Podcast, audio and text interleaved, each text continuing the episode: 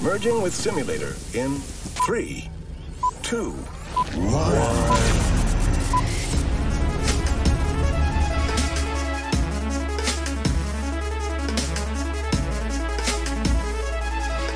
Hola, ¿qué tal amigos? Sean bienvenidos a un nuevo capítulo del podcast Yo Soy Mike Lennon, continuando con su gustada sección que es Perspectivas. En esta ocasión, como ya pudieron ver, nos acompaña de nueva cuenta Monse. Si gustas reírte, Monse, todo el mundo está esperando que te rías. No, estamos bien ahí. Pues como ya saben, Monse es socióloga y este día, como ya vieron en el título, vamos a hablar un poco sobre pues algunos hechos que han pasado recientemente en México, algunos hechos que han pasado a lo largo de la historia sobre la violencia y el deporte en general. Eh, vamos a comenzar un poco porque tenemos mucho tema que abordar. Muchísimo. Vámonos directo al tema, ahora sí no vamos a alargarnos tanto. Vamos a, a- a partir un poco sobre pues, el origen del deporte y cómo el humano lo... Es una necesidad, ¿no? Algo así. Totalmente. ¿Por qué, Monse? A ver, cuéntanos, De señorita hecho- socióloga. Partimos de este hecho eh, porque yo me di un poquito a la tarea de indagar en sociología del deporte, ¿no? O sea, fui como buscando un poco el eslabón de realmente qué habla, ¿no? Cuando muchos sociólogos comenzaron los primeros estudios e investigaciones del deporte, dijeron, ¿sabes qué? A ver, aquí nos está faltando algo. ¿Por qué no encontramos como los primeros pioneros sociológicos o los más rimbombantes, como en este caso Marx, lo retoma, ¿no? Él dice, ¿sabes qué? Sí, el trabajo es un esfuerzo y es una necesidad que complementa más un capitalismo dado, pero es más una necesidad humana también compensar esto, ¿no? El retroalimentarlo, el que el deporte y el tiempo de ocio y entretenimiento sea una necesidad para conseguir esa felicidad de la que tanto nos hablan. Porque pues el humano no solamente necesita trabajar, no, solo necesita comer, también necesita desarrollar entretenimiento y deporte. ¿Qué hace? Una satisfacción física, una satisfacción social, una satisfacción cultural incluso, sí, ¿no? Y el ocio en muchos casos ha sido pues el meollo de unos grandes inventos, el impulso de grandes jugadores, de grandes atletas, de grandes aficionados incluso, ¿no? Tocando un poquito el tema. Es como dice la banda, ¿no? Que dice, yo no me drogo porque el fútbol es mi droga. Algo así, exacto, ¿no? Y es no como justo el eslogan y una un sustituto de lo que realmente te va a construir a ti como un ente social, pero no solo social para contigo, ¿no? Sociable incluso. Esta sociabilidad también se crea pues a partir de que cuando los grandes ven ese como punto donde pueden tomar también ventaja, pues comienza a ser un instrumento político y socioeconómico. Ya dices, híjole, le voy a apostar a mi mejor gallo, ¿no? Conozco a fulanito tal, lo ficho o lo invito o algo trae talento, pues de aquí voy a sacar ganancias correspondientes a.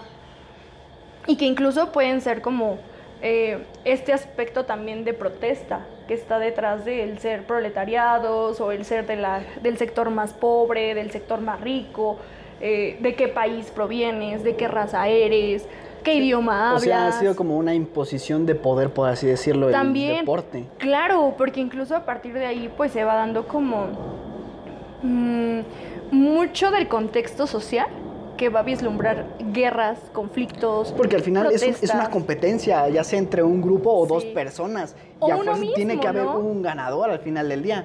En muchos deportes es así, que es una competencia uno contra uno o por equipos. Y pues es- tienen que demostrar quién es mejor que el otro. Exacto. ¿Y cómo lo vas a demostrar? Haciéndolo, haciéndole difusión, llamándole más como por los medios de comunicación, porque los medios de comunicación también juegan aquí un papel muy importante.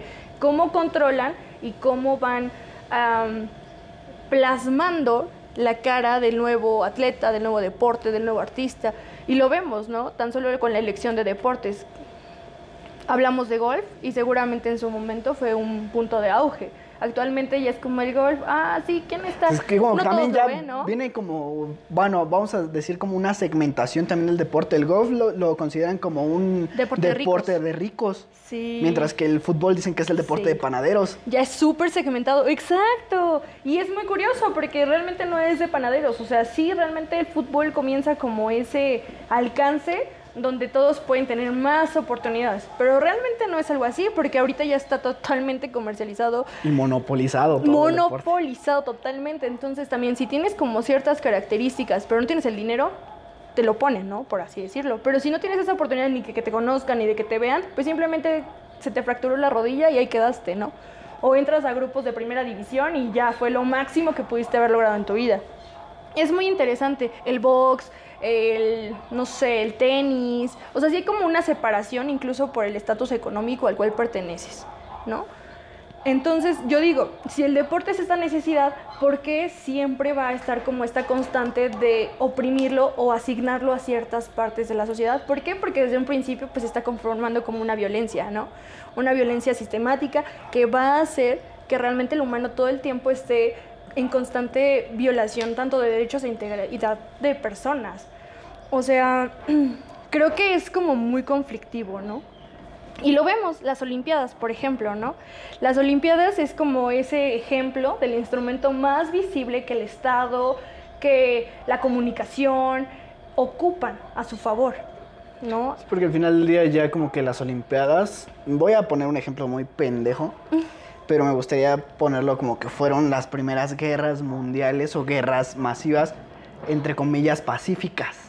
Porque al final del día eran varias naciones, varios pueblos que traían a sus mejores este, guerreros o sus mejores jugadores o mejores deportistas y los ponían a competir entre ellos para demostrar qué nación tenía el mejor jugador, el mejor lanzador de jabalina, Más corredor. medallas de oro, de plata. Ya Bueno, incluso en hasta le vas su- dando la jerarquía. En sus ¿no? orígenes eran las pinches, Ah. ¿cómo se llaman? Las, los olivos.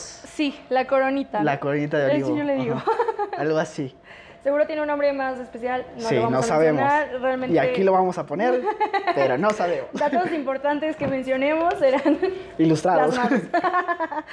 El punto es que justo, ¿no? O sea, ¿en qué momento el reconocimiento también pasa a ser un momento de victoria internacional? En el momento en el que naciones ya están en conflictos, de que ya hay un, un super apropiación territorial, donde estás haciendo como el verte como el fuerte, una lucha de poder constante, en que no se va a detener nadie ni nada con tal de conseguir victorias. ¿Y qué es lo que pasa?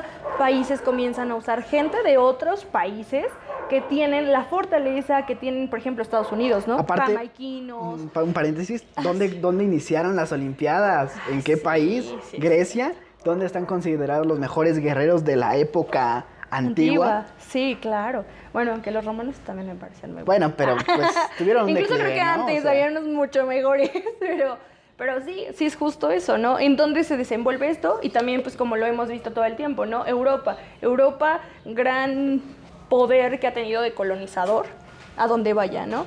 Entonces, es justo eso. ¿Qué van a hacer ellos? Primero van a realzar su nación y van a decir, ¿sabes qué? Yo pongo puros eh, contrincantes hacia otras naciones de mi propia nación, ¿no?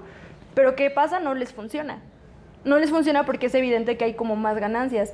Y creo que un ejemplo muy claro que también íbamos a mencionar era como este, las Olimpiadas que fueron desarrolladas en Berlín. ¿Qué pasa en 1936? Pues justamente cuando viene este momento donde le dicen, ¿sabes qué? Alemania va a tener esto después de la Primera Guerra Mundial, que pues, fue un golpezazo a nivel mundial. Todos. Sí, Alemania principalmente. Claro, dicen, ¿sabes qué? Pues se las damos, ¿no? Muchos, muchos Estados Unidos, incluyéndolo, Rusia ni siquiera participó, eh, o sea, son como momentos donde dicen, dicen, ¿por qué se lo das al enemigo primario de todo el mundo? Entonces, pues Hitler tuvo una estrategia buenísima. Ojo, después de la primera, previo a la segunda guerra, hay que Sí. también contemplar ese. ¿cuánta- ¿Qué tan Claro. relacionadas están las Olimpiadas con conflictos bélicos? Es justo eso, porque al final del día, ¿qué va a hacer Hitler? Tiene esta estrategia donde dice, no quiero un boicot, no, que no se haga esto. De hecho, muchas veces a, a todos estos antecedentes bélicos, civiles eh, o con otras naciones, se les llama los famosos boicot preolimpiadas, ¿no? Y no son boicots, realmente lo que se estaba marcando era que decían, ¿por qué se está olvidando que ya hay una eh, carrera armamentista contra todos los pues semitas, ¿no? O sea, realmente todos estos eran una matanza de judíos, ya habían prohibiciones, incluso hubo atletas que eran judíos que tuvieron que dejar pues el, el lugar para participar en las Olimpiadas, ¿por qué? Porque son judíos. Solamente me parece que fue uno Ya Y también a los negros. Ajá, también los negros, o sea, son como cosas. No voy a permitir que pasen este tipo de cosas, ¿no? Sin embargo, Hitler lo que muestra ahí fue una Alemania amable, una Alemania que conmemora muchísimo la gente aria. O sea, realmente fue muy listo. y, y es algo muy difícil porque, porque él ocupó de una manera muy, muy buena el deporte. Y a nivel mundial. Fue Pero estrategia. también fue como una espada de doble filo, porque por ejemplo él quería demostrar el poderío ario Sí. y el corredor negro que le ganó al corredor alemán. Sí, que fue el que ganó, ¿no? O también en fútbol fue Creo el que equipo de fue Perú. estadounidense o de dónde fue? Estadounidense. Fue estadounidense. Sí, estadounidense. Creo que por aquí traigo el dato. Déjenlo busco ahorita. Sí, Pero porque sí. yo recuerdo mucho que en Los Simpson hicieron un chiste que dicen, "To- recordemos las Olimpiadas del 39, cuando el Zeppelin de Hitler compitió contra el corredor estadounidense y perdió. Sí, sí, fue el corredor negro estadounidense. Sí. Aparte es como bien curioso, ¿no? Porque yo dije, imagínate, son las victorias que realmente constituyeron como este elocuente que dice Hitler, ah, bueno, ya, ok, no ganó la Rosario, pero ¿qué creen? Ganó yo porque yo digo, perfecto, acepto la victoria de otras razas que son inferiores a la mía, ¿no? Y eso es un ejemplo como que quizá ahorita estamos haciendo una eh, perspectiva distinta a lo que los libros han de marcar, pero es parte de la historia, ¿no? Y es parte de un contexto que yo digo, no inventes, y lo tienes como con mucho, ¿por qué? Porque esto no solamente le ayudó a Hitler en su estrategia, ahora vamos a verlo del otro lado. ¿De qué sirve que haya ganado el negro? Pues es una protesta súper notoria. Se escuchó muy ojete. ¿De qué sirve que haya ganado el negro? Sí, o sea, o sea, lo, lo digo como en El afroamericano. de, del Black Power, ¿no? Que de ahí viene todo ese decir, ¿sabes qué? Pues sí, tengo un movimiento que puedo representar a partir de grandes personas que hay detrás, ¿no? Quizá el Black Power vino un poco después, seguramente, aunque yo digo que toda la vida ha existido. Ajá, sí. Pero Entonces- es que los negros siempre han buscado como una forma de luchar y de demostrar que son iguales. que son iguales. Ajá, y lo ves también en el 68, ¿no? En México. Y ahorita vamos a ese tema. Verga. Pero, o sea, tenemos como situaciones que se suscitan antes de las Olimpiadas. Uno de los más ejemplares, pues es de 1966. Luego, pues tenemos el de 1968, ¿no? Que, que pasó aquí en México. El deporte fue usado para callar a miles de jóvenes estudiantes, de profesores, de toda una academia, y no solo una dividida como en UNAM, Politécnico, vocación, no, no, no, hablamos de una entidad. Eso que, que al final fue justificado, porque ni siquiera eh, la asignación a México fue cuando Díaz Ordaz estuvo en el poder. Y de hecho, Estaba hablando un Adolfo poco, Mateos, ¿no? si no mal recuerdo, esas Olimpiadas fueron el 5 o 6 de octubre la inauguración en CEU. Claro, porque ya la habían tomado. días antes había sido la matanza de Tlatelolco. Y fue impactante el decir, y muchos todavía constatarios estaban así de, ¿cómo crees? O sea, no podemos olvidar eso. Pero ¿qué hicieron? Los militares tomaron totalmente recintos, tomaron eh, muchísimas de las localizaciones cerca de donde fueron desarrolladas 12 de todas las. Olimpiadas. Ve, el 12 de octubre fueron, ¿no? Entonces yo digo, ¿en qué momento el deporte va a hacer esto, ¿no? Y tenemos algo bien curioso. ¿Qué papel juegan los medios de comunicación? Porque los medios de comunicación sí dijeron, oye, ¿qué crees? En México está pasando eso. Estaba el New York Times. O sea, medios internacionales. nacionales. Medios exacto, porque los internacionales. nacionales lo que más se aferraron a hacer era callar las miles y decenas y muchísimas millones de muertes que seguro hubo. Miles, también nos estamos mamando mucho con millones, pero sí fueron miles. Y es que es curioso, ¿no? Porque diríamos, ese solamente fue el día de la matanza. Pero ¿qué hubo detrás y antes? O sea, el movimiento no duró solo un día. Ajá. Duró mucho tiempo. Entonces, yo creo que en memoria de todos los, los caídos, realmente eh, mis respetos, porque están lidiando con un, un tremendo fenómeno que es el deporte usado como un instrumento político, ¿no? ¿Y qué hace México? Voy a callar todo. ¿Por qué? Porque necesito ganancias para Ojo, recuperar lo y invertido. que las Olimpiadas representan algo de paz entre las naciones. Ajá. Los aros olímpicos, cada aro se supone que representa una cosa, ¿no? La paz, claro. Que, que sean toda una competencia sana. Pero qué curioso, ¿no? Porque los Juegos Olímpicos también es lo que más turismo, más comercio, más dinero mete a los países que son sedes de. ¿Y qué pasó, por ejemplo, 2008, Pekín? ¿no? O sea, está todo arremetiendo contra el Tíbet, China cerró fronteras con la India, muchísimas situaciones, el Tíbet le dijo así, ¿cómo crees tú, organizador internacional de los Juegos Olímpicos, que vas a aceptar esto? Cuando todos nosotros estamos siendo despojados, estamos siendo exiliados, o sea, date cuenta por qué se van a llevar a cabo. Incluso hubo invitaciones por otros sitios donde dijeron, no vayan a la inauguración, no vayan a la fiesta de inauguración, ¿por qué? Porque si tú vas, estás dándole poder a alguien que ya está amedrentando a alguien más, ¿no? Una nación a otra. Y es muy curioso, ¿no? Porque yo digo, ¿qué otra cosa hubo ahí? Intereses políticos y económicos. O sea, son instrumentos de paz que realmente no solamente te van a ayudar a ti para generar más ingresos económicos, también te van a ayudar a ti para apaciguar, para dar un modelo especial, no sé, ante las naciones demás. Son cosas que mucha mucha gente ignora, ¿no? Y que dicen, "Ay, qué buena onda, voy a sintonizar las olimpiadas." Y ahora tienes el otro caso, Brasil. Y Brasil tuvo mundial y tuvo olimpiadas. O sea, yo recuerdo que en algún momento de la carrera leí una noticia acerca de esto donde se estaban matando incluso así gente de la calle. ¿Para qué? ¿Para qué dar una buena impresión? Porque qué bonito, ¿no? La mayor parte de los estadios, en tanto en mundiales como olimpiadas, eran blancos. Era gente con dinero, pero Brasil no solo es eso, Brasil también es las favelas, Brasil también es la gente pobre, Brasil es toda esa afición que está, que por cierto tiene una de las barras más bravas.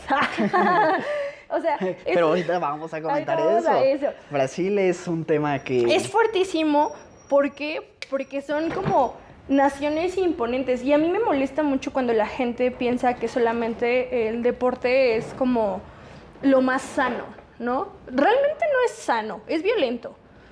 Entonces, que todavía más gente con más poder o, que, que lo ocupen lo hace triplemente violento, porque ¿qué pasa? Yo no puedo ser fácil una nadadora, ¿no? ¿Por qué no? está complicado porque si es algo sano que se... bueno, es que no sé, así como lo platicas ahorita, desde un principio se ha capitalizado y se ha utilizado como un instrumento de poder. Claro. Siempre ha sido un instrumento de poder. Y es así. Y diría yo, es sano en tanto que, ¿no? Por ejemplo, ¿qué pasa con los estatutos que necesitas para entrar a un equipo de básquetbol? ¿No? O sea, yo no cumplo ni siquiera con la altura. Y mira, que no me considero, soy del promedio, ¿no? Ahora, ¿qué pasa con la gente que quiere ser basquetbolista, pero no cumple con los requisitos? Yo no puedo. Ve, ajá, no, ya de, entrada te segmentaron y te prohibieron a ti participar en. Yo digo, ahora vamos a otros, ¿no? ¿Qué pasa cuando dicen, no, es que si eres mujer, vete a voleibol, vete a tal, ¿no? O sea, deportes como más, eh, los llaman más femeniles, más delicados. Desconozco, de hecho, desde la creación de las Olimpiadas, eso sería otro tema que sería muy bueno también debatir, pero, pero no es lo único, también el idioma, ¿no? Y hay un documental en Netflix, me parece, de la corredora. Este... Ay. Ay, también daremos el dato. Aquí vamos a poner el de... No. ¿Mexicana no? Sí. No. ¿Ana Gabriela? No, no, no, no, la que es de una comunidad Pies descalzos, pies Ah, ya de los triquis. Ah, no. Sí, los niños triquis, ¿no? Entonces. Los triquis. Ajá. Triqui, trágatelas. Pero mexicana. Entonces, ¿qué pasa? Ellos están adoptando el deporte a su forma. Entonces hay algo que recordar en este tiempo y en toda la vida. El deporte siempre va a estar con estos escenarios sociales regidos por las logias culturales. Toda la lógica cultural que está detrás, disculpen a las logias, de las lógicas culturales, va a permear esto. ¿En qué momento vas a adaptarlo, no? O sea, tenemos también un deporte famosísimo que es el juego de pelota que se inició desde los prehispánicos, ¿no? ¿Cómo lo adaptaron con ese tipo? Pero igual no participaban mujeres, por cierto. Pero volvemos a lo mismo. ¿Dónde está? ¿Qué premio recibían? ¿Qué premio recibían? Claro. Y eso es muy interesante porque ahorita vamos a hablar de los premios y lo que significa eh, la identidad del otro como un premio. Es muy interesante ese tema también. Pero volviendo al tema, ya todo está como seleccionado. Es un, el deporte es elitista en sí mismo. ¿no? O sea, incluso te dice, no, pues es que no sé, y es muy interesante porque incluso la creación de los Paralímpicos demuestra que sí puede ser adaptable para ciertos, pero ¿por qué no compiten con, los demás? los demás, sí. No, entonces, ¿qué estás haciendo? Ok, si estás haciendo algo inclusivo o estás siendo exclusivo. Ahí entra una polémica que yo siempre he creído, ¿no? O sea, tenemos que aplaudir, claro, la destreza porque al final es una habilidad que desarrollaron y se aplaude. Pero ¿en qué momento se va a aplaudir realmente con la misma rigurosidad que se aplaude el deporte para la gente que no tiene ninguna discapacidad, que al final yo creo que todos tienen una discapacidad, por cierto. ¿no? sí, que ya no es correctamente, políticamente correcto decirlo, pero sí considero que, que deberían de valerlo así, porque incluso hasta la misma gente discapacitada o demás dice, oye, lo soy, ¿no? Y eso habla de una identidad que está dentro del deporte y que sigue siendo violento. ¿Por qué? Porque estás como promocionando la segmentación al final del día. Entonces, yo creo que es muy interesante, ¿no? Ahorita está pues, muchas peleas, ahorita que por esta igualdad, que se busca, que se, te- se tengan los mismos derechos, no solamente de género, ¿no? También de condiciones, de idioma. ¿Qué pasaba cuando no tenías el mismo idioma del equipo que te había fichado, no? Eras discriminado por tus mismos compañeros. O sea, dentro, dentro también de los equipos hay muchísima, así, segregación terrible, discriminación, xenofobia, ah, racismo. Creo que eso es lo que más destaca. Claro, y es muy triste porque yo digo, mm, donde todos se supone tener que tener una convivencia unificada, cada vez es más separatista. Y es como, pues lo importante de que son controversiales. El deporte es controversial. Y sí, quizá tenga algo de sano y te dicen, nada, 30 minutos diarios, ok, bueno, ¿cómo hago 30 minutos diarios si en mi educación física de primaria solo me enseñaron a estirar los brazos y a abrir las Y piernas? a ¿no? correr O sea, alrededor de la cancha. Ajá, y brincar y ya fue todo, ¿no? O sea, considero, ajá, que, que si eso es realmente una educación del deporte, si es una integración, o sea, tan solo en México tenemos este nuevo proyecto de la Agenda 2030, Agenda, etcétera, donde incluyen mucho el Sí, Eso es, entretenimiento, eso es ¿no? una mamada, o sea, se supone que en la secundaria, en la primaria, hasta incluso en la prepa te daban, bueno, no sé si en la prepa, no recuerdo, creo que no, te daban una asignatura de educación física, tenía una también. calificación. Sí, yo en mi secundaria tuve un profesor que nos hacía copiar todos los juegos. Así los transcribías y después te sacaba como unos 10 minutos al patio. Y ese era el premio de educación física. Yo decía, ¿qué onda, no? En lugar, digo, sí, la educación física no solamente es la práctica, también hay una teoría detrás, ¿no? En vano todo el desarrollo que se ha hecho, ¿no? Pero, pues, Está muy mal planteada el la plan, planificación. el plan de estudios de educación física. Y que realmente, ¿quién es el prototipo del maestro de educación física? Un güey En gordo de México. lentes. Un go- gordo de lentes, real, ¿no? O, o sea, sin afán de ofender, discriminar o algo, quizás son muy buenos maestros algunos, Tal vez. sí, pero a lo que voy es, cuando tú vas a hacer deporte, pues no esperas que sea una persona con sobrepeso, con obesidad. Que todos cuiden su salud, amen su cuerpo, no pasa nada. amen sobre todo su cuerpo. Ámense. No se guíen por canones, pero sobre todo busquen la salud. Que estén... Y el bienestar propio. Sí, el bienestar propio, 100%. Sí, salud ya por ello. sí, salud por ese paréntesis.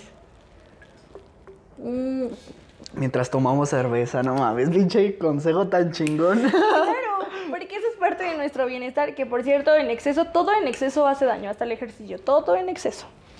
Hasta el agua. Hasta el agua. sí. Hasta el agua, sí, sí, todo en exceso hace daño, así que traten de buscar un equilibrio perfecto, ¿no? Muy bien, volvamos al tema. Ah, sí. Ahora, entonces, eso me lleva como al punto crucial y que creo que es uno de los temas más polémicos que vamos a plantear ahorita, ¿no? El deporte, eh, el rey del deporte. ¿Cuál es? El fútbol. Tenemos dos. Ahí fíjate que yo ahorita pensando tenemos una competencia. Fútbol, soccer y fútbol americano. Son como que los dos potentes. Digo, el americano lamentablemente se, se- se segmenta más a América, pero pues el rey del mundo es Pero Estados el Unidos. deporte, según El fútbol. el fútbol, soccer. ¿El golf? béisbol. El béisbol. Ah, oye, también es muy buen deporte. Dame, gracias. El béisbol, ve. Vamos a buscarlo de nuevo. Pero justamente, imagínate, el béisbol también es muy importante porque en dónde se juega el béisbol, ¿no? Yo creo que ahorita a nivel América, como tal, es, tiene un auge muy, muy fuerte. Ahorita me gustaría mencionar un poco lo que está pasando en México. El presidente es muy fan de este deporte del Claro. béisbol. Puso una, una... Totalmente. Pero también Estados Unidos lo juega, También güey. muchísimo. Bueno, sí, pero aquí. Es muy, es muy americano, un deporte muy americano. Pero o sea, vamos a esto. O sea, volvemos a lo del poder. Es el deporte favorito del presidente. ¿Qué hace? Vamos a más. darle dinero al béisbol. De Vamos a hacer una universidad. estadio. Un bueno. estadio, no mames. Sí, o sea, y es muy carito. volvemos a eso. Ah, y justo eso también me ayuda. Por ejemplo, ve, si el béisbol es como el, el- gracias al rey del deporte, y el fútbol también va a ser como considerado un poco, bueno, así al menos algunas noticias lo manejan de esa manera, periodistas, ayúdenme. Entonces, sí es como el hecho de que yo voy a decir, ¿a qué gente se le permite ingresar a ese entretenimiento? No es como que todos los jueves pasen televisión abierta o diario pasen los partidos de béisbol. Pero sí pasan los de fútbol. Y eso sí aún no compraron el canal. Porque ya también hay partidos que si son locales de tal estado, ya ahora solamente se transmiten a través de su canal, ¿no? Entonces ya no solamente es eso. Tienen la exclusiva del se partido. comercializa completamente, se monopoliza y dice, ¿sabes qué? Vamos a sacar más ganancias ahora del deporte. No solamente tenemos que pagarle sueldos precarios a un segmento, ¿no? Porque no es lo mismo lo que gana definitivamente Ronaldinho y Messi, que qué bueno que lo ganan, se lo han ganado. Solo Dios sabe.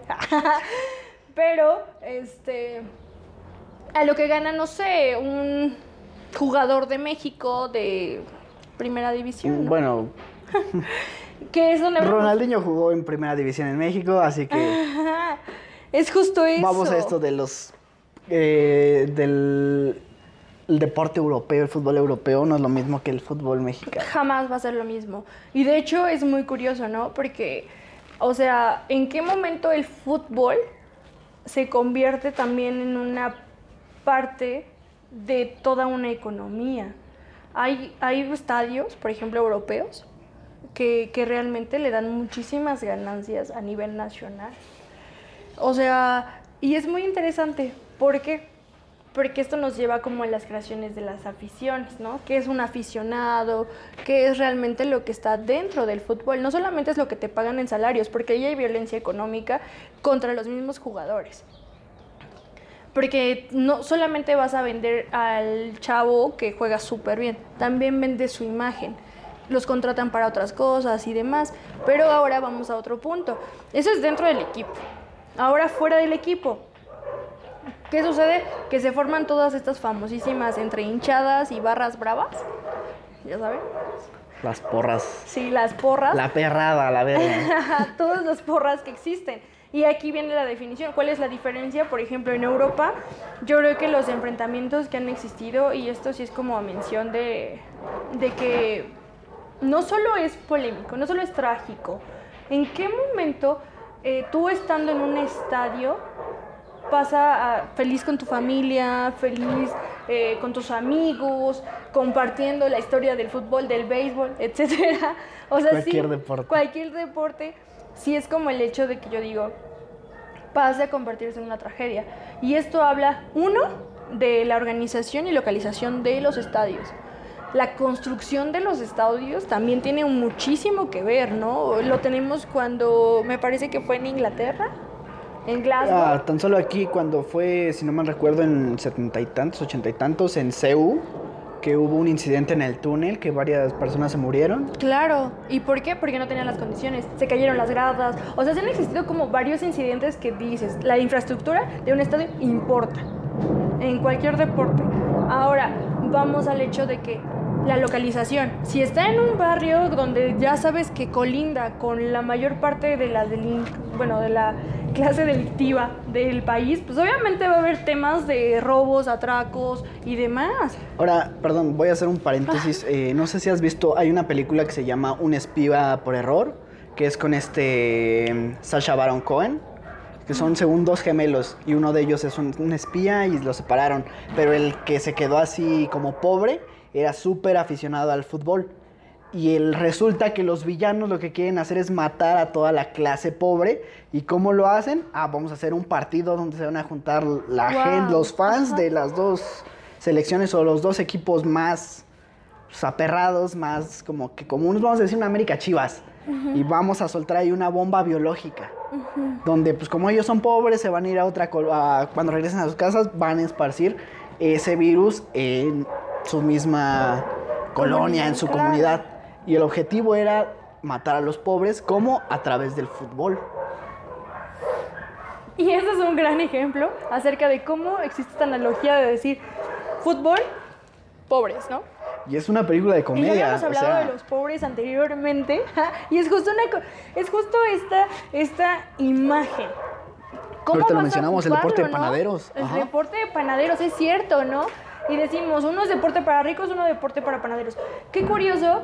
Y es interesante porque en Europa se desarrolla mucho más la afición, ¿no? Entonces tenemos eh, enfrentamientos que ya rebasan. ¿Qué pasa con esos enfrentamientos? Tomas a cierto sector de población, consideras un líder y ya ahí lo pones en marcha y dices, ¿sabes qué? Por mi afición, y eso también es muy interesante porque en los estudios sociológicos también basan en que tú tienes un sentimiento y un sentido de pertenencia ya no solamente estás diciendo que entraría justo esto, ¿no? La localización es importante, ¿por qué? Porque es el sentido de pertenencia de la afición que está allí como local, ¿no? O sea, no es lo mismo irte a un partido eh, México-Alemania en Alemania que en México, ¿no? Ya de entrada. ya en un mundial, ¿no? Que por Exacto. ejemplo. Es más, vamos a poner un Bueno, que el ejemplo mundial ya mucho usan más como sedes, pequeño. eh, neutrales. Una, en pa- pon tú, en una prepa, en una secundaria, hacen como un Ah, torneo de sí. Y van a jugar los de tercero B contra los de primero A. Ya desde ahí ya existe... empieza la riña. Y sí, es cierto. ¿Por qué? Porque tienes ese sentido de pertenencia, porque vas a defender y porque realmente lo que buscas tú al ser como partidario de alguien es ser leal. Y este constructo, pues, pues es un constructo social al final del día, permea no solamente tu mente, ¿no? También la de tu hermano, la de tu familia, la de la colonia, la del vecino. Y así va creciendo, ¿no? Tenemos la famosísima serie de supercampeones y lo podemos ver. O sea, Realmente. incluso por la familia. Yo le voy al Cruz Azul porque es una herencia de mi abuelo. Ve. O sea, en mi familia todos le vamos al Cruz Azul, excepto a mi tío, pero porque él entró a UNAM. Pero, o sea, todos por herencia le vamos al Cruz Cruz Azul. Azul.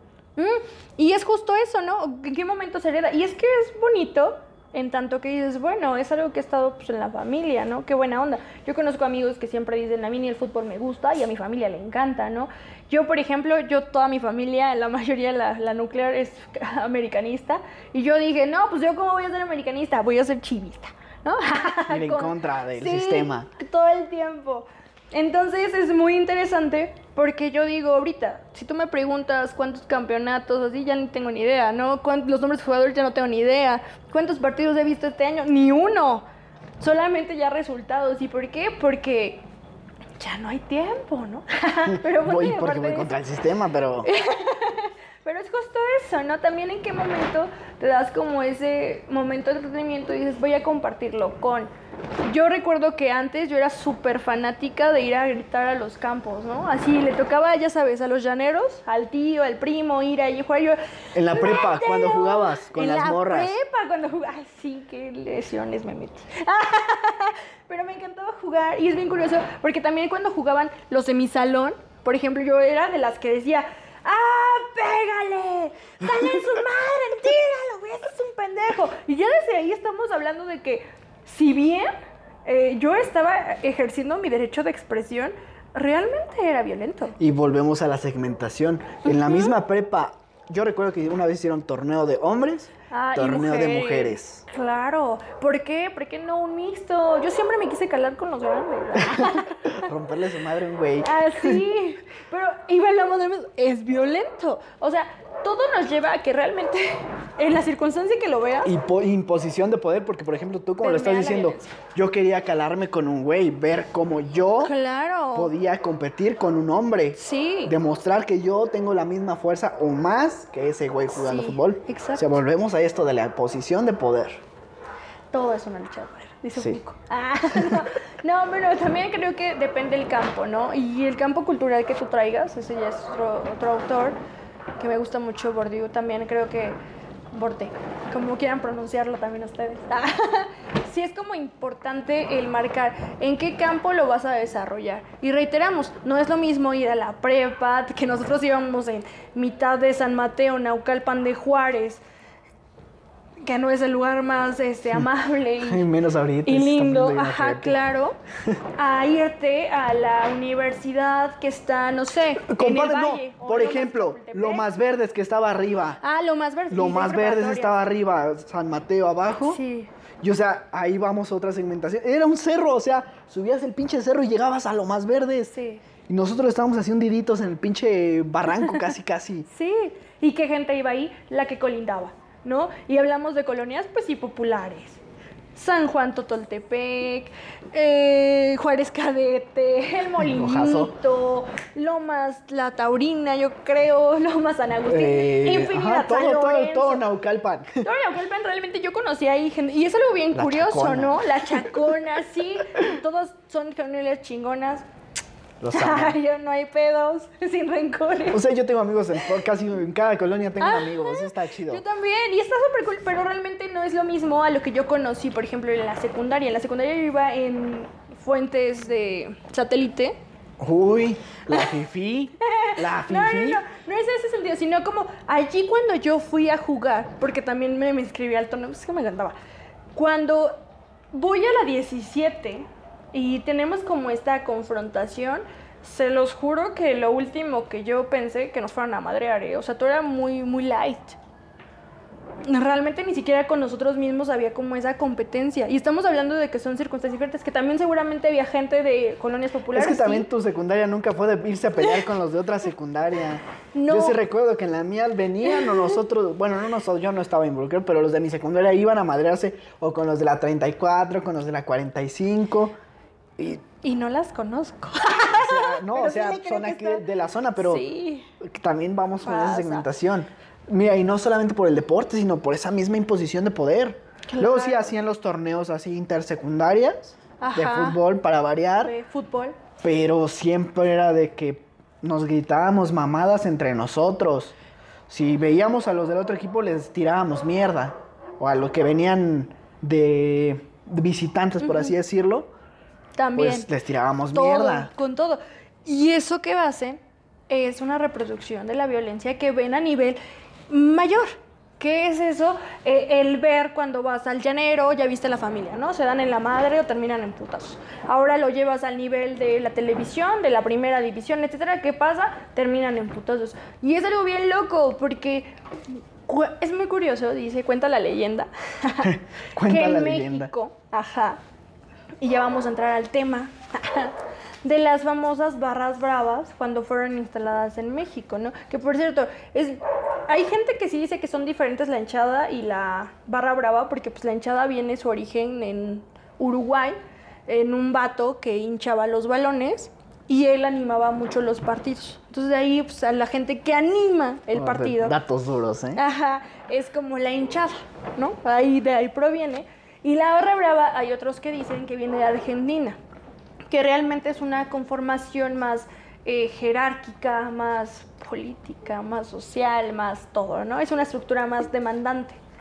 Cuando el famosísimo Andrés Fassi va a Costa Rica con los famosísimos Saprisa, a conocerlos, allí él dice, conoce a la barra de muy, muy demandante, y se emociona. Dice, ay, yo, Es yo me esto? imagino, ¿no? Yo me ¿Qué imagino. es esto? Me gusta. Ajá, esto lo tengo que llevar acá. Cabe mencionar que es argentino. no tengo nada en contra de los argentinos, pero es interesante ahorita de Son chidos. Este, él regresa a México y dice, ¿sabes qué? Yo voy a conformar mi propia barra brava. Contrata a tres líderes de barras bravas. Me parece que eran un argentino y dos de Costa Rica. De hecho, creo de los Aprisa. Y dice, ¿sabes qué? Pues vamos, vamos a darle. Necesito que aquí en México me conformen mi barra porque necesito que mi, mi equipo se sienta apoyado, sienta todo eso que yo eh, percibí. Que mi barrio lo respalda. Totalmente. Entonces se forma la Ultra Tusa. Ya en el 97. Dale, tú sos. sí, en el 97 me, me parece que fue el Atlas. Curiosamente, el Atlas es de las barras bravas más viejas, con la barra 51. Y de allí, ya en el 98, viene lo que son los la Rebel del Pumas, los. Ay, ¿cómo se llama esta? La, Dic- la Adicción de Monterrey. Vienen como dos, tres más. Los Tigres, eh, locos y tracalosos o algo así. Libres y locos. Por eso, no, no me crean todo. Libres y locos, gracias. Y entonces sí es como varias, pero aún no- es muy curioso que no se menciona la creación de la del América, ni la de las Chivas, no, o sea, no- curioso, ¿no? Porque Porque esas porras de por sí ya estaban locas. Ay, ¿verdad? No tengo nada, de verdad, en contra. Pero sí, justamente, es, es muy interesante cómo desde ahí se conforman. ¿Y qué hacen estos directivos de clubes? Van contratando líderes de barras bravas. ¿Cómo se conforma esta barra brava? Bueno, de acuerdo a mis datos, serían eh, como tres líneas. La primera línea que es el líder, o sea, tal cual, El alfa. el alfa, súper chingón, el cual él va a dirigir toda la orquesta. De la segunda línea. ¿Qué es lo que hace la segunda línea? Eh, algunos dicen que solamente son los que llevan los tambores, que son los que hacen los cánticos, que son los que representan pues toda esta emoción y que si hay alguna circunstancia son los que protegen al líder. O sea, incluso ya vean que es una estrategia hasta de Pues de- batalla. De, batalla, eso es lo que te iba a decir. O sea, Totalmente. llevan tambores protegiendo al líder. ¿Qué pedo? Eso me recuerda como, no sé, la guerra de pinche. ¿Cómo se llama esta película de Mel Gibson? ¿Cuál? Donde trae la cara pintada. ¿El patriota? No, otra, la de Corazón Valiente. Ah, corazón valiente. También Verga. O sea, sí, es como una onda Sí. muy bélica. Todo esto de las de las barras, sí es una estrategia súper bélica. Y es muy interesante porque justamente incluso en el anterior habíamos mencionado esto famoso de las guerras floridas, que al final también podríamos considerar como un deporte de caza. Ok. que digan no a la caza es ilegal, no maten más animales, amigos. A ya, menos que sea para consumo. pequeño comercial. sí, a menos que sea por consumo, pero es para tener su piel y así, no está tan chévere. Bueno, ya cada quien, ya no va a meter en temas. Animalistas. Paz. Pero, ah, volviendo a esto, sí es como, como el hecho de en qué momento pasamos de tener porras bien amistosas en México por un extranjero. Del cachún, cachún, rara. Del cachún, cachún- del pi- pim pum porra, ¿no? pim, pum, También. Porra, o sea, sí, eran súper, súper ñoñas. Sí, era lindo, era, era un ambiente familiar. Que si bien si te enojabas, pues bueno, pero no le dabas cinturonazos. De una mentada de madre no pasaba. Claro, o sea, y si realmente se daban en la madre o así, ya era como un aspecto más personal que por afición. Ya no era como el, "Ah, voy a respaldar a mi equipo y por eso le voy a partir su madre. Es diferente. Entonces, este, igual, sentimiento de identidad, para con una camiseta, para con una este, bandera, con un con un eslogan, todo eso es lo que te lleva a ti a sentir esa euforia cuando estás cerca de todos ellos. Y vamos a terminar lo de la barra brava, ¿no? Tiene el tercer, la tercera línea, ¿no? La tercera línea no son como tal contratados por el líder, ¿no? O sea, no están... Ya es Vean, todos los que. ya, ya son toda la borla que te llevas tú al partido que dices, ay, ¿quieres ir? Vamos, tenemos entradas, jálate, ¿no? Pero vas a estar en la tercera línea, que son los grupos famosísimos que van a chocar con los otros, ¿no? Esos grupos de choque que van a decir, tú vas a hacer tu línea de defensa, la primera de ataque. Haces todo, Los ¿no? peones. Los peones. ¿Y quiénes son los que pagan? Los aficionados más chiquitos. Yo digo, imagínate, ¿Qué te gusta? Yo creo que te jalan a una barra desde los 14 años. Y eso ya, eh, sin estadísticas, aún no lo tengo documentado, sino que se ve. Ahora hay señores hasta de 60 años en ese, en ese momento, ¿no? Ya no solamente vas a tener tu idea de 14 años donde dices, ay, a huevo, me jaló la barra. Ya también vas a tener al señor anciano que te va a decir, pártele su madre al otro cabrón porque eso venimos. ¿No? O vas a tener que- que quizá alguien que diga, no, no hagas eso, está mal. ¿Qué sucede ahora? Las barras bravas, a pesar de que son conformadas por esta onda este, de los líderes de club y to- todo esto, también pues hay, hay justo eso que mencionas, ¿no? Si tal persona en el poder político, llámese gobernador, gobernador municipal, representante, eh, delegado, Cualquier persona con poder. funcionarios, también eso ayuda muchísimo. Es como de, ay, el presidente le gusta el béisbol, pero ¿qué creen? Le va al Pumas. Ajá, entonces, ¿qué es lo que pasa? Que también hay como ciertos donativos, eso es bajo el agua, nada está certificado, estas son puras estipulaciones, no decimos nada en contra de nadie. Paz. Pero si es justo esto, ¿no? ¿Qué pasa? Pues también hay dinero debajo del agua. ¿Por qué? Porque hay ganancias después de un partido.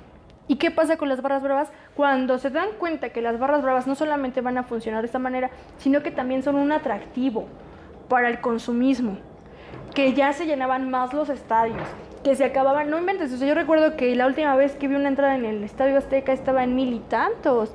Y no era como un lugar que tú dijeras, guau, ¿no? Pinche hasta arriba, no mames. O sea, sí son muy caras. ¿de También qué depende del tipo de partido que sea. Por ejemplo, Claro. América Chivas en Estadio Azteca, mínimo abajo va a estar como en 5 mil, 10 mil pesos, hasta más. Hasta más, ahora imagínate en un palco, ¿no? No, Donde no te van a tocar. Inmamable, según. Según. Y es justo esto interesante también, porque ya ahora retomando todo, todo lo anterior, decimos, ¿qué importa la infraestructura? Importa muchísimo, porque hay estadios que ni siquiera tienen salidas pertinentes o en todas las áreas, ¿no? Entras por una entrada y te divides en dos más. ¿Qué pasa con la gente que quedó hasta acá? Va a estar muy lejos de la entrada si pasa alguna riña. Y eso lo hemos estado viendo en todos los partidos. Hay un evento muy famoso también que se cerró la puerta 12. Eso es un de Europa. ¿Recuerdas cuál fue? es un enfrentamiento. No me acuerdo si fue Juventus-Liverpool o algo así. Ajá. Yo la neta no sé nada de fútbol, pero El punto es que justo hubo un enfrentamiento, es que no me acuerdo quiénes fueron. El punto es que allí no se logró abrir la puerta 12 y hasta la fecha es día en el que no se sabe por qué la puerta 12 estuvo cerrada. Hubo muchísimos muertos. O sea, ¿en qué momento también influye en ese? En el que si tú tienes con tendencia y ya estás viendo que hay una tendencia a que hay riñas, a que hay cosas de más, pues pones protocolos para prevenir eso. cuando por porque ejemplo, no lo las gradas haces se caen, o sea, cuando las gradas se son su caen. pinche sobrecupo de gente. cuando se incendian. Ay, también no Uy, un mames, pinche seguridad. feo. Hubo un incendio muy feo también, ese fue europeo, no, no, no recuerdo tampoco de cuál. Pero la- todas las gradas y los postes que sostenían las gradas eran de madera. Hay un, Triste. un capítulo de Los ¿De donde mencionan un poco sobre la violencia del fútbol. Y dice que todos recuerdan el Mundial de Brasil, donde el- los deportistas y la gente se estaba golpeando, que provocó que la Virgen bajara y les diera una lección a todos. Y la estatua de la Virgen cobra vida y empieza a golpear a toda la gente. No. O sea, sí, no lo he visto, pero, pero es justo eso, habla, habla de realmente todo el contexto que va a suceder y que vas a tener. Entonces, se supone, es bien interesante esta otra parte, porque ya las barras bravas dejan de existir para animar, ya no, ya nada más van. Agreguémosle tres indicadores, ¿no? Bueno, vamos a ponerle más como tres características. Los cánticos. ¿Cómo toman los cánticos, no? Canciones súper famosísimas. Que las sí, ¿no? que las convierten en algo que es de ellos, apropian melodías famosas que es más fácil contagiarlo o pegarlo o que se te quede en la cabeza que usar otras que van a inventar ellos, ¿no? Ah, yo creo que de las más fuertes que escuché fue una del River Plate, me parece, que habla acerca de solo le pido a Dios, bueno, que se mueran creo que los contrincantes o algo así. Hay La que buscar, verga. sí, hay que buscar bien el... O sea, imagínate. No mames, qué verga. Ya sé. Súper bélico. Esto está muy fuerte porque en qué momento también los cánticos dejan de ser algo como eh, Himnos. Himnos de paz. de o nosotros de somos los motivación. mejores y vamos a ganar, ajá, a, a decir pues que los otros paguen, ¿no? Y ahora que y vamos a agregar, esa es una característica, no los cánticos. El segunda característica que yo creo que es súper importante es el nivel de euforia y de todas las camisetas, uniformes que tienen las barras, ¿no? No es lo mismo una barra que lleva la camiseta del América o del Cruz Azul del equipo nada más, a la que incluso lleva esa, le pone su nombre y le teje hasta lo que quiere poner ahí. Eh, Somos el mejor equipo.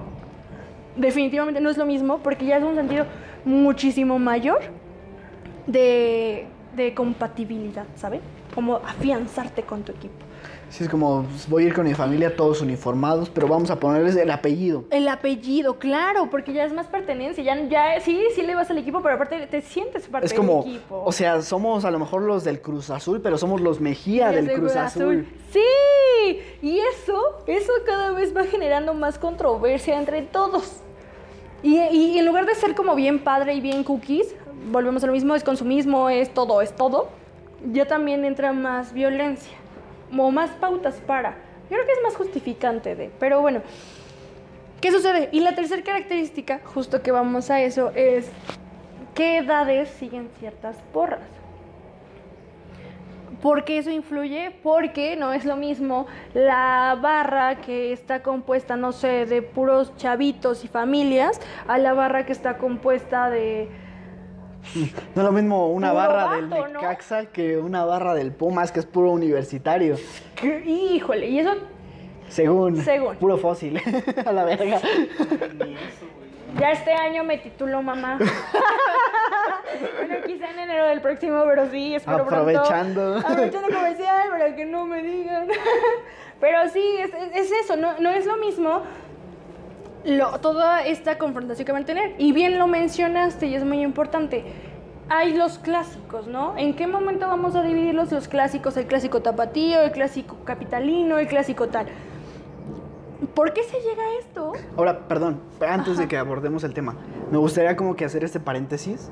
Principalmente te llamé a hablar de esto porque me pareció muy interesante lo que pasó apenas en Querétaro, que pues fue un pinche desmadre, pero la siguiente semana, ojo, se iban a jugar clásicos. Todos sabíamos, bueno, cada de que se juega un clásico, hay putazos, seguro hay putazos. Iba a ser el Pumas este Cruz Azul, América Chivas. O sea, una semana antes de los madrazos que pasaron en Querétaro Atlas. O sea, si no hubieran pasado esos madrazos, hubieran pasado la semana siguiente. Porque, o sea, los clásicos sabemos que son madrazos seguros. Sí. Continuemos. Y esto me lleva justo a la definición de un partido de riesgo. ¿Cuándo se desarrolló esto? Claro, pues cuando se dieron cuenta que ya no podían contener a las barras ni nada. Que por cierto, eh, que en paz descansen todos los que hayan fallecido. Lamento todo lo que su- su- suscitó. Creo que mm, en cualquier deporte en el que sea, en el que haya gente que muere, es una pena completa, una algo que, que más allá de ser vergonzoso ir en contra es algo que tendremos que replantearnos como sociedad, chavos, neta, a todos. Y si me estás viendo y fuiste el que grabó el video pegándole a otro, enalteciéndote, neta, no, no sé en qué punto crees que tu vida vale más que otra. Porque- Solo porque le vas al Querétaro. Solo porque le vas al Querétaro, solo porque le vas al Atlas, porque pues también hubo de ambos, ¿no? O sea, no- para un conflicto no solo es uno. Pero. Que perdón. sí, tuvieron más fuerza porque eran locales, que es a donde vamos. Fue más fuerte porque eran locales, claro. Pero ¿qué hubiera pasado si hubieran jugado en Guadalajara y hubiera este, sido más afición del Atlas, Atlas. y hubiera ganado el Atlas? Ahora, O, ahorita tú hubiera- o sea- una pena por los que fallecieron, pero volvemos al Sí, punto de los medios. Mediáticamente no hubo muertos. Ah, cierto. No, oficialmente no hay muertos. Cierto, sí, 26 Oficialmente. heridos, 26 heridos. Ya dos dados de alta, o tres, ni recuerdo. Ah, qué bonito, ¿no? Creo que cuando los medios de comunicación entran en este juego, pues también es peligroso, porque es muy interesante cómo a esto se le dio muchísimo auge. ¿Y qué pasó cuando Veracruz, no? Con Tigres, Veracruz, o sea, también fue una riña muy fuerte. Y ahora vámonos algo más abajito, ¿no? Tenemos, yo, yo, yo como cuatro ocasiones que he ido al metro, cuando hay partidos muy, muy fuertes, que es América, sí, que es Cruz cabrón. Azul, que es Pumas, que son como los más emblemáticos de México, ¿no? Encontrármelas, ya de entrada me da miedo. O sea, literalmente el pinche vagón se mueve cuando se suben esos güeyes. Claro, y van gritando, y van haciendo. Y no solo eso, también hay vandalismo dentro de las mismas porras desde que salen de casa, Los que ¿no? pintan, los, los que toman desmadre. camiones, los que, ajá, ¿no? Algunos los rentan porque pues tienen más economía o más ingresos o más patrocinadores. Qué buena onda. Pero hay otras más chavas que sí dicen, híjole, pues hay que empezar como se empieza, ¿no? Tomando.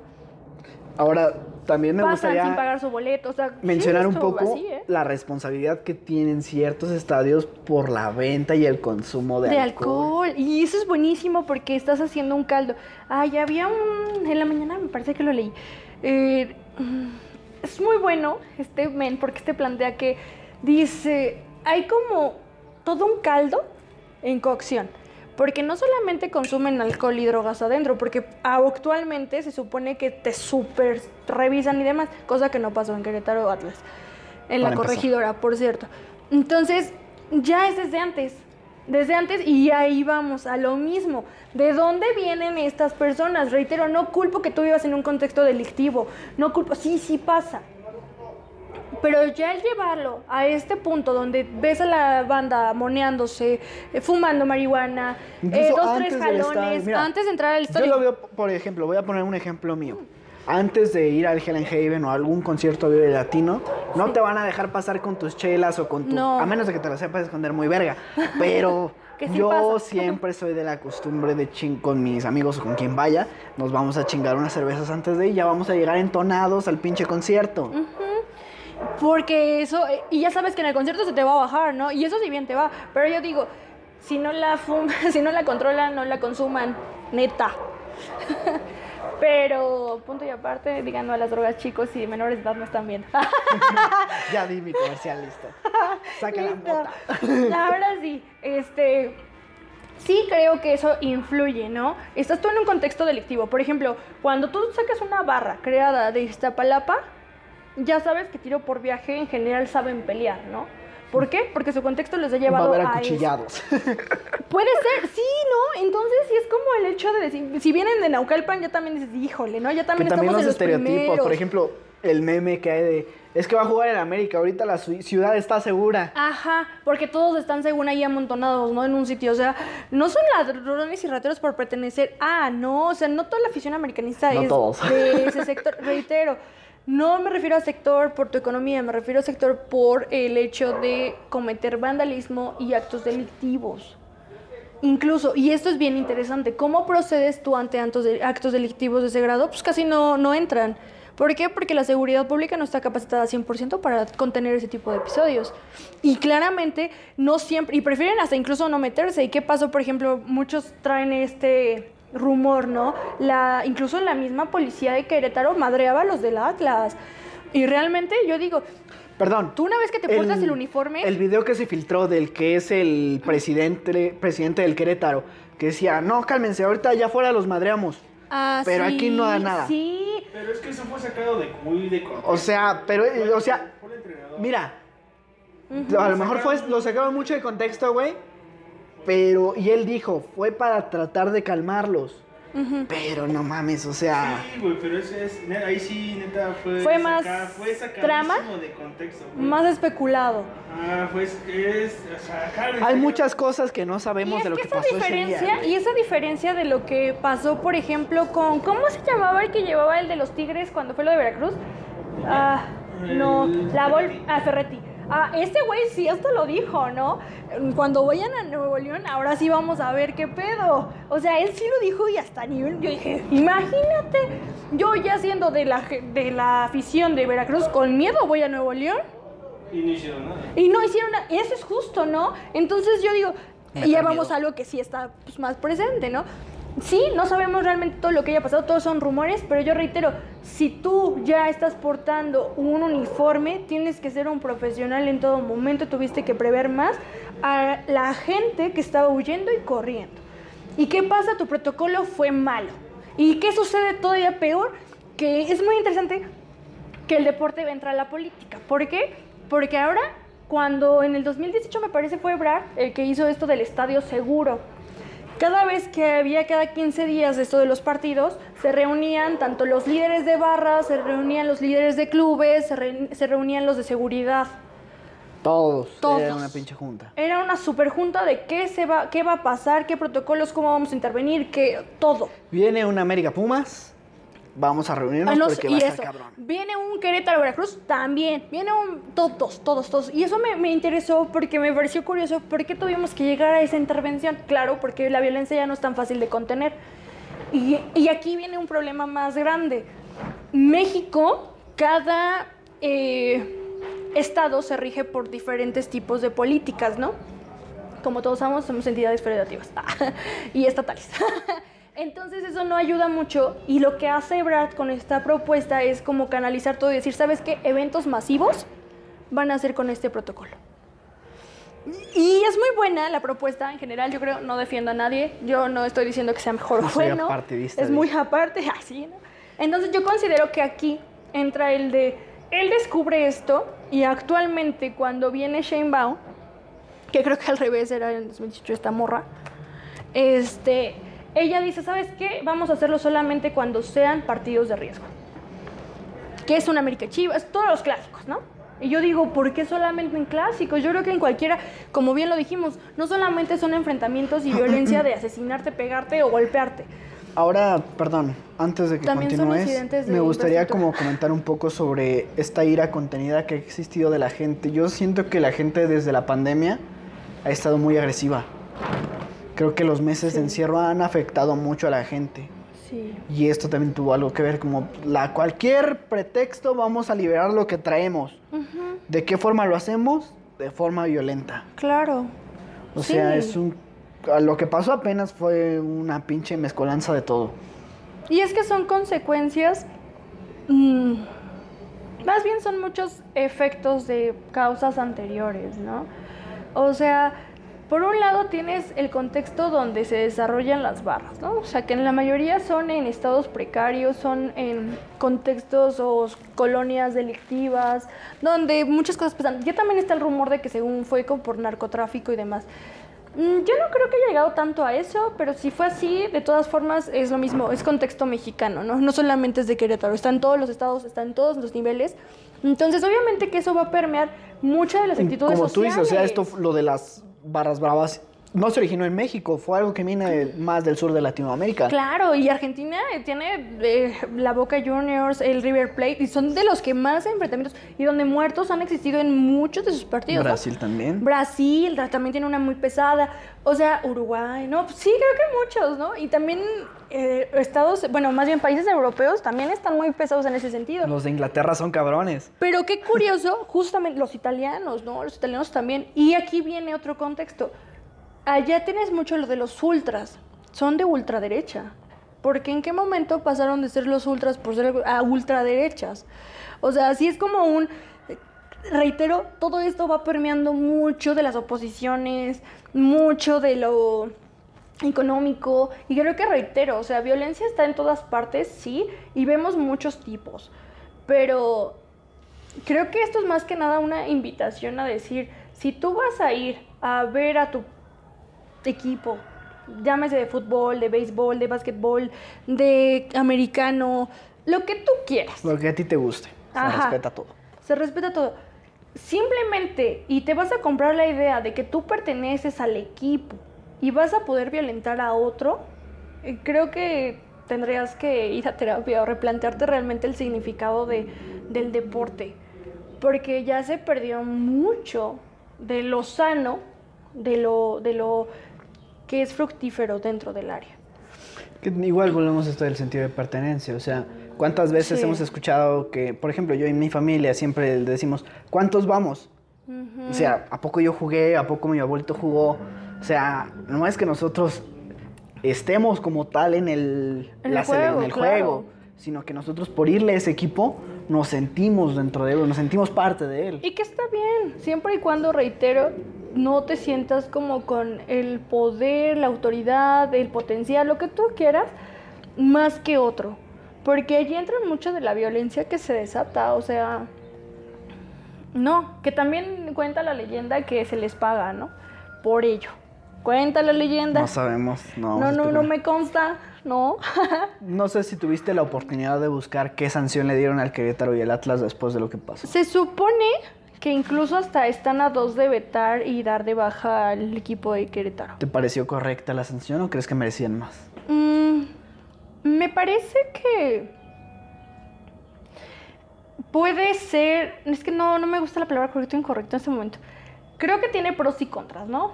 Pros sí estás dando una demostración a todos los demás equipos de que no puedes permitir que esto suceda. Pero yo reitero, ¿qué hubiera pasado? Por ejemplo, hay equipos que no tienen estadio propio. ¿No? O sea, si le toca ir a la ciudad y le va mal, pues no, no creo que realmente sea totalmente la responsabilidad del Querétaro. Reitero, ¿no? No defiendo a nadie. Pero siento que esta, este pro es justo eso, ¿no? Vas a demostrar, vas a decirle, ¿sabes qué equipo? Tú contrólate, tú también a tu afición, tú a tu barra brava Sí, ponle los un dos a alto. chingar a su madre. Ajá, mm, ajá. Pros, ahora contras. Yo siento que vas a enervar más la violencia. Totalmente, ¿no? O sea, qué, qué, qué justo va a ser el hecho La de que ya no me quites. pues nada más nos van a sancionar de esta forma, no hay pedo. No, no, no, no, no. Exacto. Y que yo realmente creo que tiene que entenderse el mensaje es no violencia dentro del deporte del fútbol, ¿no? Bueno, en específico el fútbol. Pero yo digo, ¿en qué momento tú como aficionado que tu equipo lo van a quitar si ahora te sientes culpable? No sé qué, qué, qué contraproducente puede, puede ser porque vas a generar sentimientos de odio, de reproche, de mucha, no sé, impotencia, frustración. Sentimientos encontrados muy cabrón. Todo. Y todos esos, ajá, imagínate ahora júntalos y junta la misma gente, pufta. Eso te va a desarrollar movimientos sociales en contra, te va a desarrollar seguramente protestas, tiro por viaje, te va a desarrollar algo. A Ahora, menos que ya ajá. sea un trato por debajo del agua y sepan que van a volver en algún momento. Volvamos ahora a la contraparte, la gente que estaba en contra de la sanción que le dieron al Querétaro. Que dijeron, no, es que cómo es posible, cómo es que no digan que hay muertos y vimos los videos, cómo maltrataban, cómo golpeaban a la gente a tal, con tal violencia y con tal saña. Y empezaron una campaña como de choque contra el fútbol mexicano para que nos dejaran sin mundial. Dijeron, pues vamos todos en los próximos partidos, en el próximo partido de la selección, vamos a gritar el puto, que es algo que Claro. nos están Está sancionando súper siempre. vetadísimo desde nuestro mundial. Creo que fue en el de Brasil donde empezó eso de la vetarlo. Y vino la campaña Creo de de. Abraza el fútbol. ¿o ¿Cómo se llamaba esta campaña? Sí, ¿no? Abraza el fútbol, abraza... Algo así.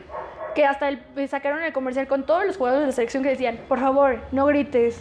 Y no sé qué tanto. Y yo dije, "Ah, ahora le va. Y, y esto nos lleva a otra parte, ¿no? Porque también la forma de violencia que se tiene contra las personas homosexuales, lesbianas y demás es otro tema que está dentro del deporte. Es impresionante, se los juro. Entonces, de hecho, una persona, eh, ah, ella invitó a que por favor no, no lo hicieran, porque al hacerlo incluso puede ser contraproducente para la propia comunidad gay y LGBT, incluso hasta para los propios jugadores que son gays y que tienen que verse como en el closet para que no les quiten ciertas... Ciertos eh, privilegios. Sí, claro. Entonces yo digo, pues sí, nadie ni siquiera lo estaba viendo como de una forma de, ay, qué puto, ¿no? O sea, realmente decías como en plan, L puto, porque es un grito popular mexicano. No Puto es, una, es cuestión de actitud, no cuestión de preferencia sexual. Total, orientación sexual, sí, ¿no? Entonces sí digo, wow, ¿en qué momento vamos a poner como la pausa de decir qué es más importante? Pero, volviendo al punto de las sanciones, ah, ¿qué hizo, por ejemplo, la de Guadalajara? Guadalajara dijo, ¿sabes qué? Ya voy a hacer mis barras. Y ahí es donde yo digo, sí, si las barras pudieron llegar y se implementaron según para animar, que se retome por eso. Y si no, simplemente que se, se destruyan. ¿Y qué va a pasar? De hecho, ya está también la propuesta de que se hagan los fan ID, ID fan o algo así. Como los de la América, ¿no? ¿Y Que tengan su pinche membresía y la mamada. Que ahora va a ser así. Ajá, que ya quieren como deshacer esta onda de las barras y poner pura onda de consumistas que tendrán dinero y si te lo puedes pagar, pues vas a hacer ¿Te das cuenta cómo al final del día la solución siempre es ganar? Sí, sí. Van a buscar cómo ganar. Todo esto la culpa la tiene el capitalismo. Chingada madre. Soy, sí, totalmente. Muerte al capitalismo. Muerte al capitalismo. Viva la Rusia, sí. la madre Rusia. Bueno, No. no. Fíjate, eso igual me gustaría mucho como, como comentarlo después. Vamos a ver cómo se resuelve el conflicto bélico entre Ucrania y Rusia. Porque Dentro hay mucha. de 10 años en una guerra nuclear. hay- hay- o sea, hay mucha banda que, Ay, perdón.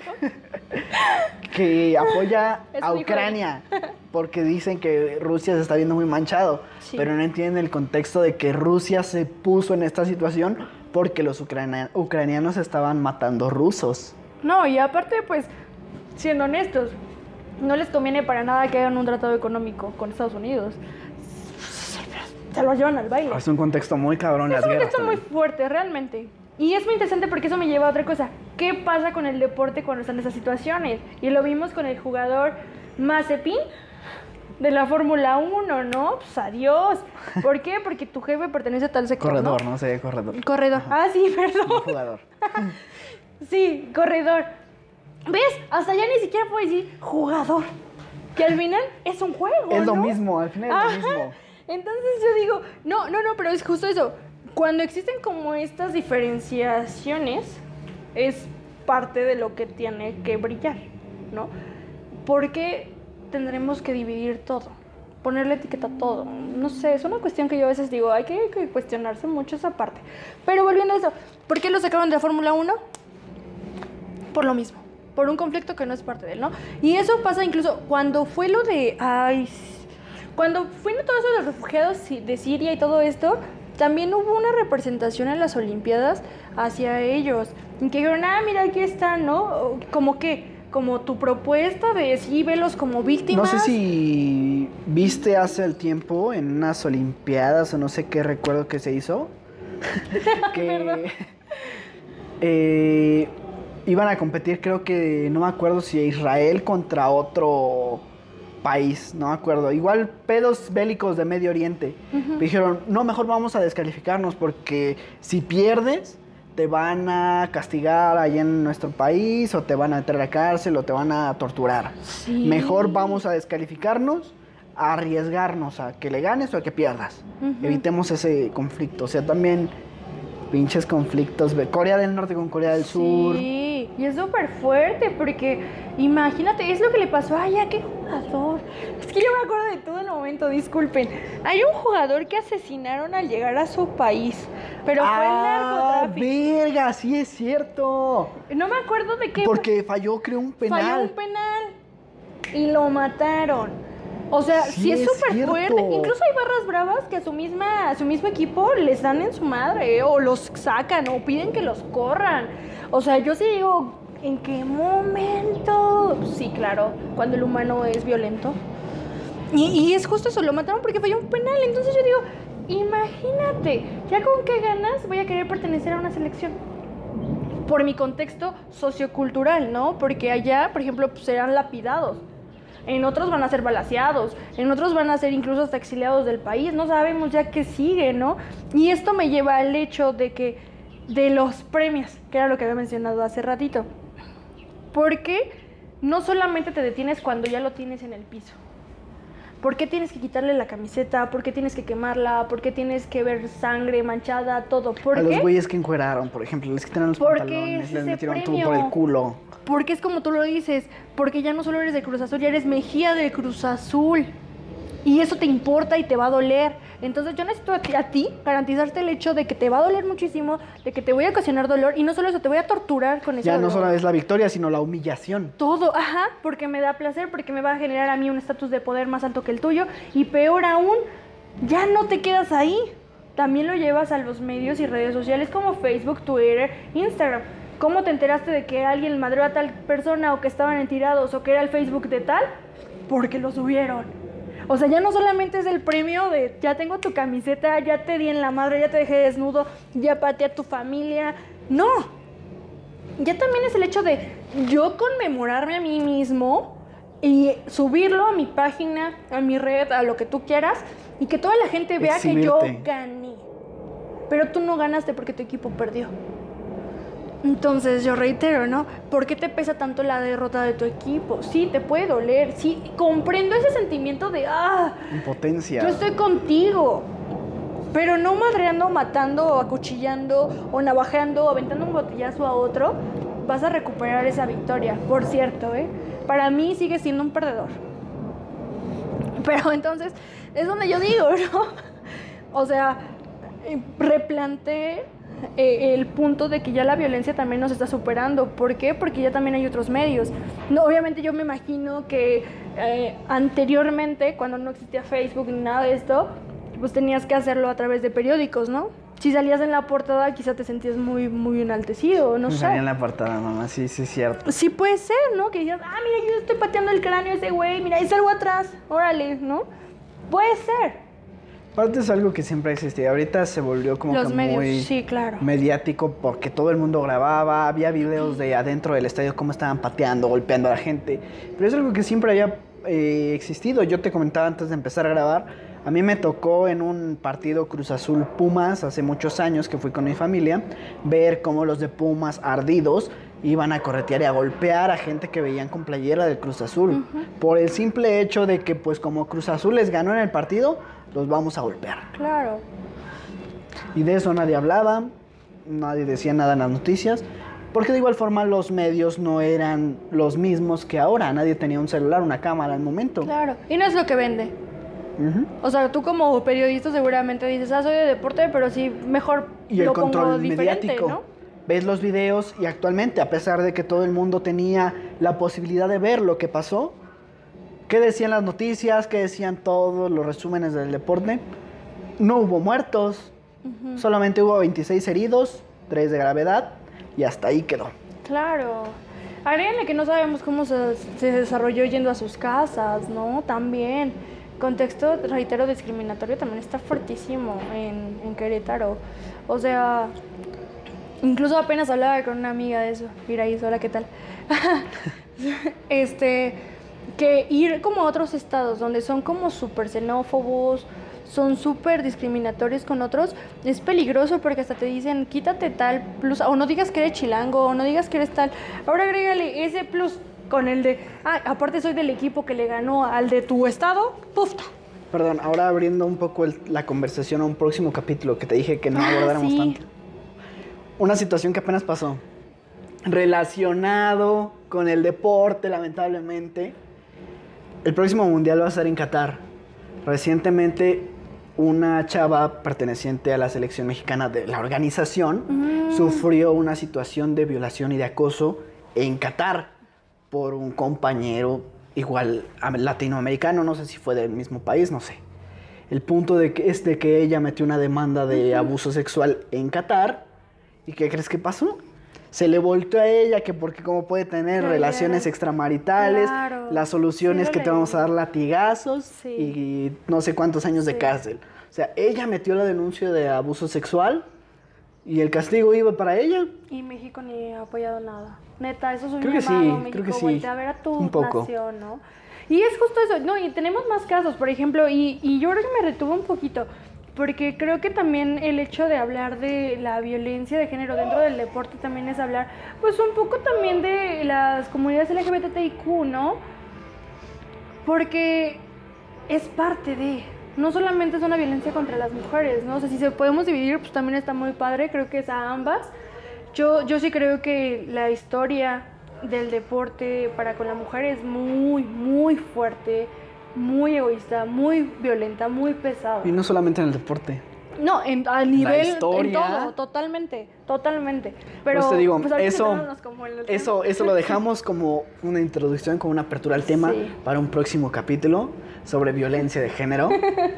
Sí. Como decimos, esto es un tema que abarca de Muchísimo. muchísimo. Muchísimo. Y es más complejo, requiere su propio video.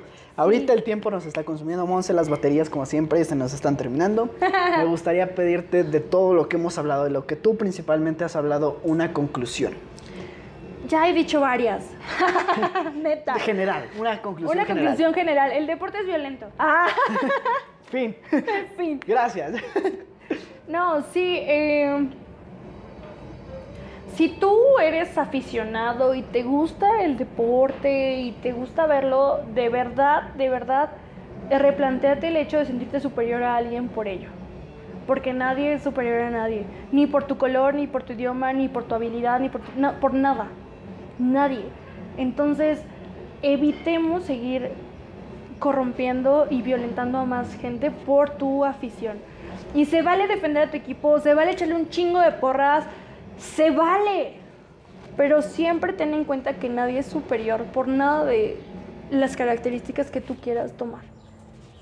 Competencia sana. Elige hacer deporte. Ay, no, eso es el lugar de otro. Que no me demanden, no sé de qué marca es, pero sé que es una marca. Patrocínenos.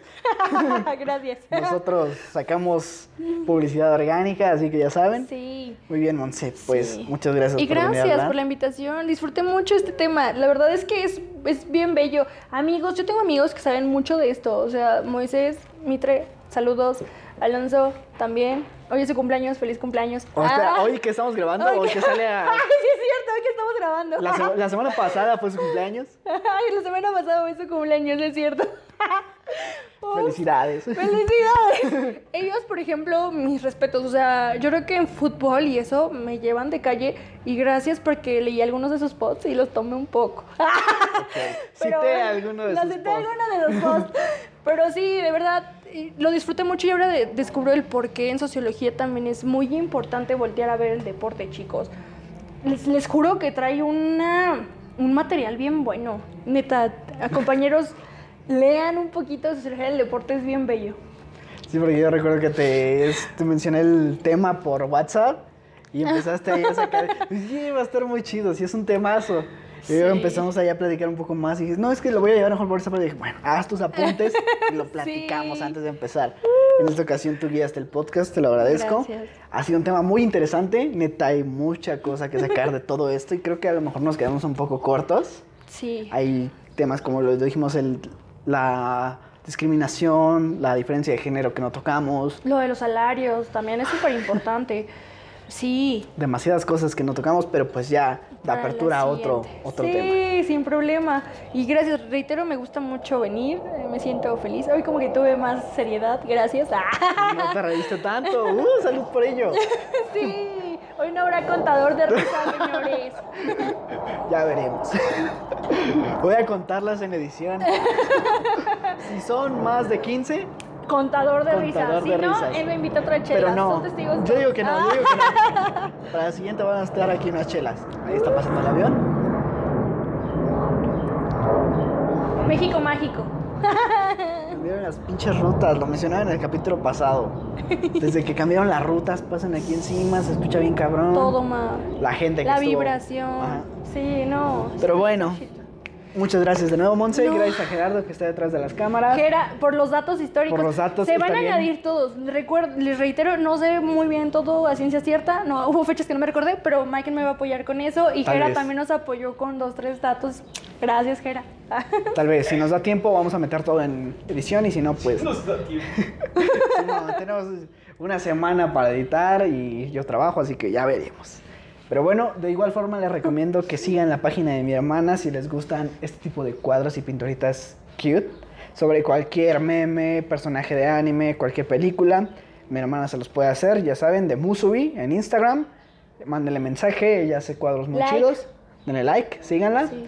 Y pues bueno, muchas gracias por la- darle a reproducir este capítulo. Yo soy Mike Lennon y nos estaremos viendo o escuchando en un próximo video. Bye. ¿Qué? Les agradezco por haberle dado de reproducir este video. Compártanlo, por favor. Necesitamos crecer. Necesitamos crecer, carajo. Yo soy Mike Lennon y nos estaremos viendo o escuchando en un próximo podcast.